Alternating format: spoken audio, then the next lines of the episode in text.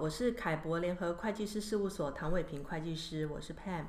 欢迎大家收听及订阅财税听凯博。今天我们请到凯博联合会计师事务所梁祥贤总监来跟大家谈谈大陆科创板。梁总监从二零零一年开始，嗯，就定居在上海，那主要是辅导台商在两岸三地挂牌上市。梁总监他并拥有上海及深圳交易所的董事会秘书资格啊。贤哥你好，嘿，你好，各位听众好。贤哥，刚好你这次呢返台过农历年啊，所以我们这次能够面对面来做这个 podcast 啊，不需要远距录音，还挺好的啊。不过这次因为受到新冠肺炎的影响，应该是你历年来返台待的最久的一次吧？是的，我一月中就已返台，先利用这段时间拜访一些台湾客户。本来二月十号就要返回上海，不过因为疫情影响啊，我们事务所考虑员工的健康，也担心群聚感染，所以暂时不复工。返台人员就继续留在台湾啊，再观察后续情况。嗯，不过我们的工作性质还是可以远距服务客户，那利用电话或视讯会议哦，也都不是问题。那你正好就利用这段时间好好孝顺一下在台湾的父母喽。是啊，这个机会非常的难得，一次离家十八九年啊，好不容易有一个这样一个多月的时间，可以在家陪陪父母，也可以吃吃台湾小吃，想想也是蛮幸福的。是的，那我们来进入今日的主题吧。你持续辅导客户啊，在大陆 A 股上市，所以由你来分析主板跟科创板的差异，我想是最权威了。那先请教你啊，大陆的资本市场为什么除了主板、中小板、创业板哦这些板块，还有新三板之外，还需要在二零一九年呢推出科创板？因为主板按既有的首次发行股票并上市办法，申请条件就是公司财务要达标，起步门槛就是连续三个会计年度盈利且净利润累计超过人民币三千万元。而科创板呢，有别于原来的上市办法，它是采用首次公开发行股票注册管理办法，允许财务未达标、未盈利企业上市。它设置了多元化、差异化的上市标准，主要是以市值为核心，把对企业的价值判断交给了市场，而不是交给证监会发审委来审核。体现了包容性。之所以会有这样的变化，是因为新时代的科技创新驱动趋势啊，越来越多的行业独角兽不能够吻合现有主板市场的上市条件，导致这些独角兽企业远走他乡到海外上市融资，使得本地券商及投资人都没有赚到这些独角兽企业的股票财。最有名的案例，如阿里巴巴、京东、百度、拼多多、爱奇艺、瑞幸咖啡、未来电动车等，他们都是到美国纳斯达克上市。另外，像腾讯、美团、小米是到香港上市。那么，反观美国的纳斯达克市场，它有别于纽交所的上市规则，所以反而孕育出了一批行业的独角兽，比如说像苹果。微软、亚马逊、脸书、谷歌、星巴克、高通、特斯拉、达芬奇手术机器人等，所以说，像中国大陆还有这么多未上市的未来的独角兽，比如说像蚂蚁金服啊、滴滴出行、大疆无人机、今日头条、菜鸟网络、小红书、商汤人脸辨识等，这些市场认可度高。但是尚未符合主板上市规则的未来之星啊，就需要有一个特别的板块，能够包容他们，提供科技与资本的融资桥梁，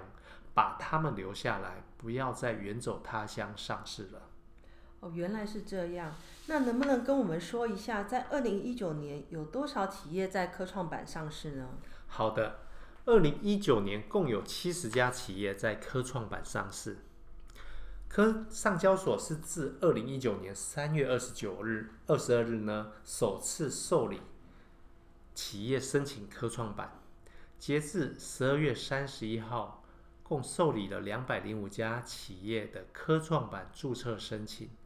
其中呢，走到上会环节的有一百一十四家，经上市审议会通过的有一百零九家，进而取得中国证监会同意注册并完成发行上市的就达到七十家。二零一九年是科创板元年。不但是上市数量超过上交所主板无数家，另外在申请上市的审查流程也体现了注册制的精神。上市申请在上交所受理起算，六个月内呢，必须完成审核机构的多次问询，最终取得科创板上市委员会议的审查意见。如果呢，审查通过，就会交由中国证监会完成注册程序后挂牌上市。第一批上市的二十五家科创板企业，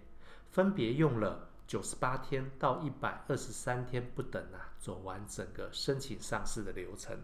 大大降低过去啊 A 股主板市场上市的审查不确定性时间因素。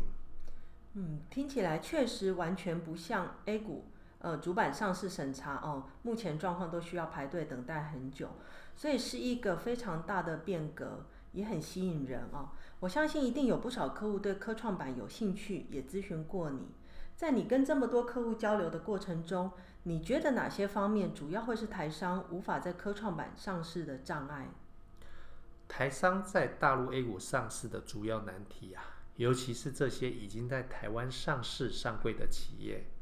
它的同业竞争的解决方案会是大陆上市审核的要点。主要是因为台湾母公司与其转投资的大陆拟上市主体啊，有无业务重叠的情况，有没有涉及到企业间竞业禁止的规定？那么呢，企业之间的分工或定位？是否明确呢？另外，会不会影响到各个主体的独立性呢？是否会产生啊不当的关联交易、输送利益，而影响了公司的利润？另外啊，在上市科创板的审核上呢，也会关注到你上市企业的科技含量，比如说台湾的联华电子转投资了苏州的合建芯片。那么它在科创板审核时呢，会因为要根据台湾经济部投资审议委员会的限制，那么合建芯片就无法对联华电子的股权和业务进行重组。因此，合建芯片与联华电子呢，它通过了市场区域的划分，解决同业竞争，它是具有一个必要性的。而且同时，基于市场跟企业的历史因素，他们将台湾的市场、北美洲、日本、新加坡、韩国等市场呢，就划分给了联华电子。另外，他们将中国大陆的市场以及除了联华电子现有的市场区域以外的地方呢的海外部分，划分给了合建芯片。虽然来看，用区域划分的方法保护了双方股东的利益，也符合了商业逻辑，具有了部分的合理性。但是从长期来看，苏州合建芯片它受制于这一些划分，受制于技术跟生产，它还是受制于联华电子，所以并不具备有部分的生产能力，所以在上市。科创板的审核上面也就形成了上市的一个障碍跟难题，也因此形成了核建芯片最终最终啊自己主动撤建了。了解，谢谢贤哥今日的说明。针对这个议题，大家可以参阅凯博联合会计师事务所网站上面凯博观点啊，今年一月八号发表的《经济日报》专栏文章。那如果有任何问题，也欢迎大家直接洽询凯博联合会计师事务所。谢谢大家今日的收听。谢谢。